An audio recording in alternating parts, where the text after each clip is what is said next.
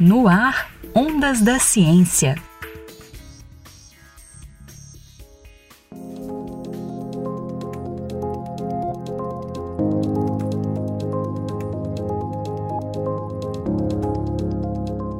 A produção nacional de couro e de grande parte dos plásticos depende de um composto que não é produzido no Brasil. Precisamos importar de países como China e Estados Unidos o ácido fórmico, e em grande escala. O insumo é essencial para os processos de fabricação nessas duas grandes indústrias. E por isso, pesquisadores da Universidade Federal de Minas Gerais têm trabalhado em uma nova forma de se obter o ácido fórmico.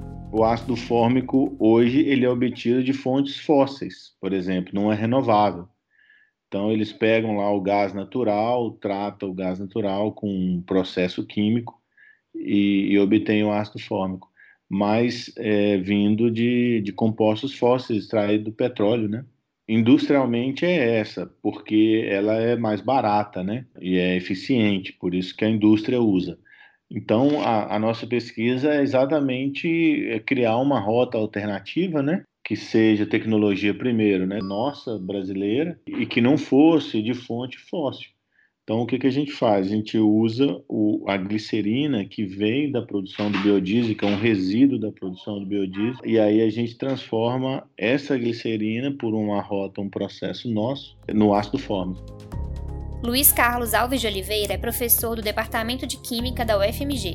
O processo desenvolvido pela equipe que o pesquisador coordena usa nanotecnologia, é a linha de pesquisa que o nosso grupo aqui já, já vem desenvolvendo há anos, né, com um processo que chama catálise. É um nome complicado, mas ele significa acelerar a reação. Então, uma reação que às vezes acontece muito devagarinho, a gente usa esse processo usando uma nanopartícula, a gente usa composto de nióbio nesse caso. E a gente pega esse nióbio aí, é um minério, né, que o pessoal de Araxá produz, a CBMM, a gente modifica a superfície química e faz a glicerina passar sobre essa superfície. Dependendo de como a gente trata essa superfície, a glicerina ela, ela se decompõe ali na superfície, ela quebra.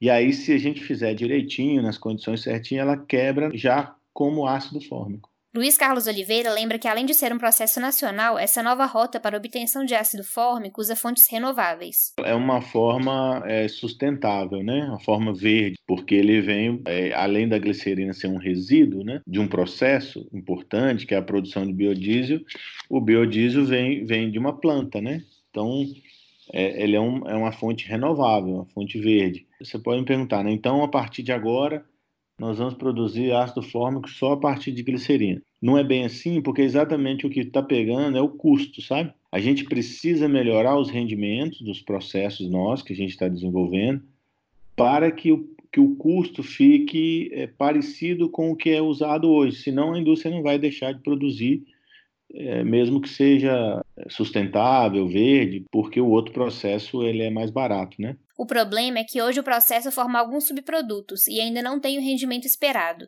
É exatamente nessa frente que os pesquisadores estão trabalhando.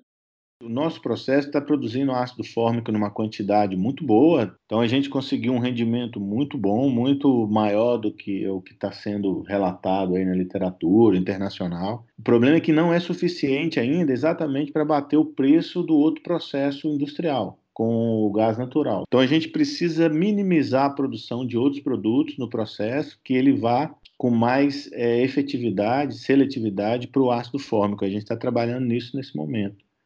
Então produz em outras, respondendo né, mais diretamente sua pergunta, produz em outros produtos que também são interessantes, é ácido acético, é, metano, mas não, não é foco da pesquisa, sabe? Então a gente precisa que vá menos para esses outros produtos a direção da nossa reação e vá mais para o ácido fórmico, mas a gente acredita que é questão de, de acertar quantidade de catalisador das, das nanopartículas de nióbio, temperatura, é, diluição do, do leito catalítico, essas coisas a gente está otimizando o processo agora.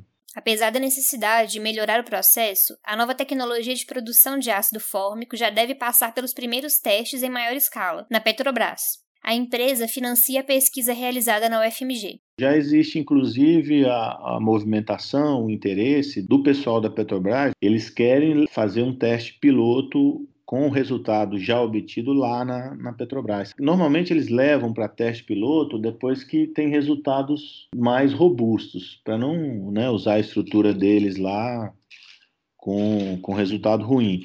Mas eles consideram já interessante os dados que a gente obteve, e de repente a ideia é que lá, né, em situações mais controladas, equipamentos mais novos, mais sofisticados, a gente consiga o resultado esperado. A pesquisa coordenada por Luiz Carlos Oliveira recebeu o Prêmio Inventor 2019 pela Petrobras. É um reconhecimento a inventores que contribuíram para o depósito de pedidos de patentes durante o ano anterior. O Ondas da Ciência faz parte do projeto Minas Faz Ciência, da FAPEMIG. Produção e apresentação Luísa Lages. No ar, Ondas da Ciência.